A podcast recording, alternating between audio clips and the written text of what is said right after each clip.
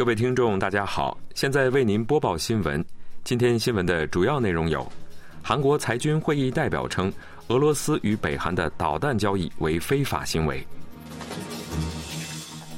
中国外交部副部长孙卫东访问北韩；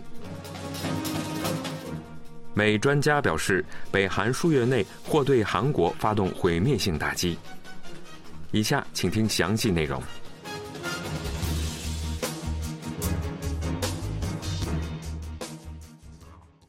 韩国驻日内瓦韩国代表部裁军会议代表尹胜美于当地时间二十六日在瑞士联合国日内瓦办事处召开的联合国裁军会议一般讨论会上指出，北韩的弹道导弹出口明显违反了联合国安理会决议。尹胜美代表指出，这种非法武器交易会对韩半岛和其他国际社会的安全构成重大影响。我们将密切关注当事方交易的是什么内容。尹胜美代表说，北韩从今年年初开始向南北韩边境岛屿发射了数百发炮弹，在违反联合国安理会决议的情况下，发射了无数枚弹道导弹，并威胁称将先发制人的进行核攻击以及追加进行核试验。北韩这种行径对重启对话没有任何帮助。本月初，美国白宫方面表示，最近俄罗斯从北韩获得了数十枚弹道导弹，其中一部分已经用于攻击乌克兰的战争。美国裁军大使布鲁斯特纳在当天的讨论会上指出，对北韩以前所未有的速度进行弹道导弹发射和向俄罗斯出口武器的行径深表忧虑。此外，乌克兰和欧盟代表当天相继谴责俄罗斯和北韩武器交易的行为。日本代表也对北韩加强核武器开发活动表示担忧，并敦促北韩遵守联合国安理会决议。北韩官方媒体朝鲜中央通讯社二十六日报道，中国外交部副部长孙卫东访问北韩。朝中社报道说，以中国外交部副部长孙卫东为团长的中国外交部代表团经新义州抵达平壤。在此次访问北韩期间，孙卫东与北韩方面或就举行北中外交会谈、建交七十五周年之际加强经济合作等两国关系的发展方案进行讨论。孙卫东曾于去年十二月与访问北京的北韩外务省副相朴明浩举行了外交会谈。当时，朝中社报道称，双方就朝中建交七十五周年的二零二四年加强和发展双边关系以及共同关心的问题相互交换了意见，还就今后加强两国战略合作相关问题进行了讨论。本次访北期间，孙卫东有可能拜访北韩国务委员长金正恩等北韩最高层人士。去年十二月，朴明浩访问北京时，曾与中国外交部长王毅进行了会谈。北韩最近接连的武力示威和对韩国做出前所未有的敌对发言，美国前任和现任官员对北韩有可能采取军事行动表示了忧虑。美国白宫首席副国家安全顾问乔恩·费纳当地时间二十五日在美国智库亚洲协会论坛中，就北韩近日动向指出，北韩持续在进行负面行动。美国前东亚太事务助理国务卿、亚洲协会副会长丹尼尔·拉塞尔也在当天的论坛中表示，北韩国务委员长金正恩似乎有意进行力度大于二零一零年延坪岛炮击时期的攻击。我们应预防金正恩有可能采取令人震惊的武力行动。金正恩本月十五日在最高人民会议发表演讲时表示，应在北韩宪法中删除“自主、和平、统一、民族大团结”等表述，将韩国定义为头号敌国、永远的主敌。北韩本月二十四日首次试射新型战略巡航导弹，并从去年开始持续进行导弹试射等武力挑衅。《纽约时报》当天援引多名美国官员的话报道说，北韩政策路线将韩国改为敌对国家后，有可能在未来数月内对韩国发动毁灭性打击。美国官员认为，金正恩委员长近期言论变得更加激进，应认真对待。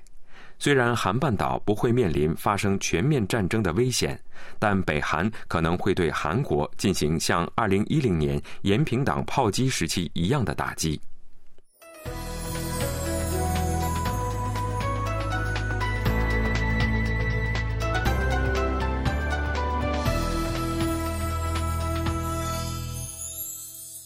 KBS World Radio。分析认为，北韩已启用宁边核园区内的试验性清水反应堆。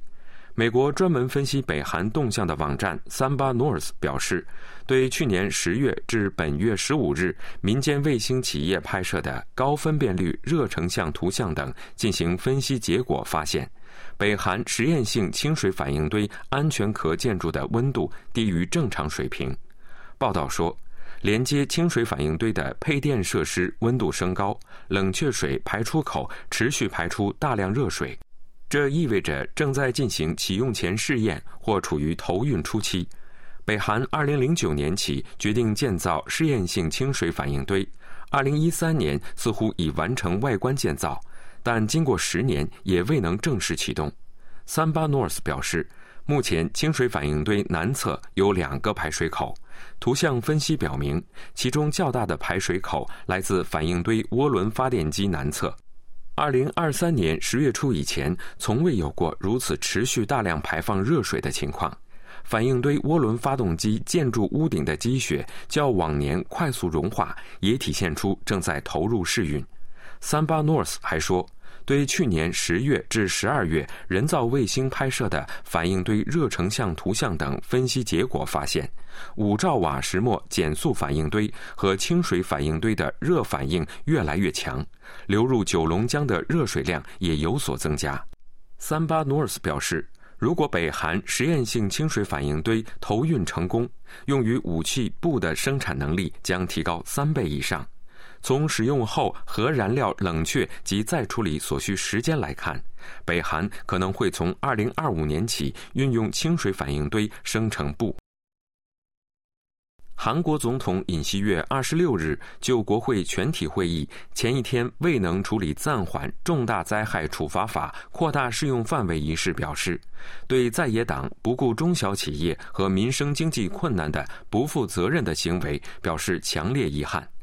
总统室发言人金秀清表示，尹锡悦总统指示雇佣劳动部等政府相关部门，尽可能缓解因实施重大灾害处罚法而产生的产业一线混乱和负面影响。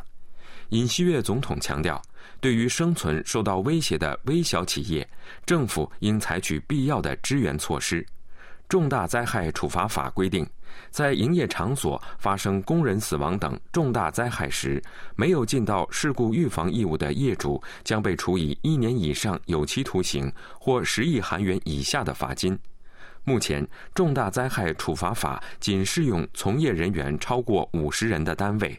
由于适用范围将于二十七日起扩大至员工不及五十人的单位，中小企业和小工商户积极提出暂缓实施的要求。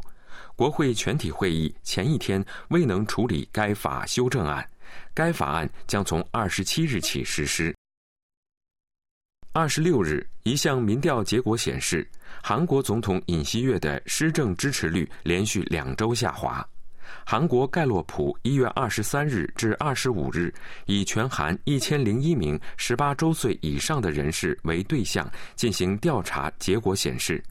百分之三十一的应答者对尹锡悦施政给予肯定评价，较一月第三周下滑一个百分点。尹锡悦的支持率一月第二周为百分之三十三，第三周为百分之三十二，第四周为百分之三十一，连续两周下滑。据调查，百分之六十三的应答者对尹锡悦施政给予负面评价，较上一次调查上升五个百分点。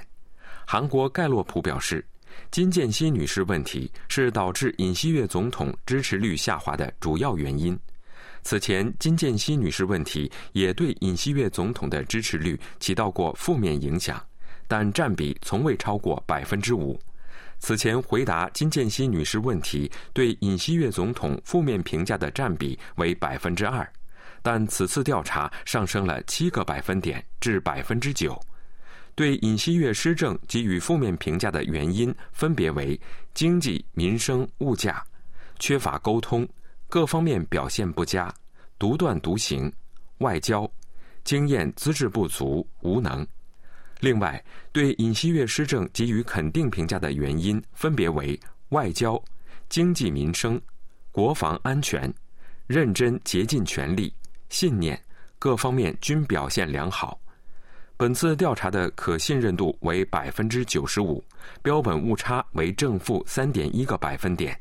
调查采取无线自动问答的方式进行，应答率为百分之十六点七。具体内容可参考中央选举舆论调查审议委员会官网。韩国执政党国民力量党议员裴贤镇遭到十几岁男子的袭击，头部受伤，被送医治疗。警方表示，二十五日下午五时二十分许，十几岁的 A 某在位于首尔江南区仙沙洞的某建筑内，用拳头大小的石头袭击裴贤镇的头部。警方公开了被袭击当时的视频。A 某与裴贤镇搭话后，突然拿着石头袭击裴贤镇的头部，在短短十多秒的时间里，A 某对裴贤镇的头部进行了十五到十七次左右的攻击。裴贤镇倒地后仍被击打。裴贤镇方面通过短信发布了遇袭当时的情况，称 A 某在肇事前曾两次问道：“你是国民力量党裴贤镇议员吧？”然后开始用石头袭击。裴贤镇头破血流并倒地，事发后被送往首尔顺天乡大学医院接受头皮缝合手术，目前被转移到普通病房接受治疗。顺天乡大学医院神经外科医生朴熙圭表示，裴贤镇被送到急诊室的时候意识清醒，头皮有些出血，可能是受惊过度，处于极为不安的状态。A 某在现场被警方抓获。警方正在对其犯罪动机进行调查。新闻播送完了，是由朴立新为您主持播报的，感谢您的收听。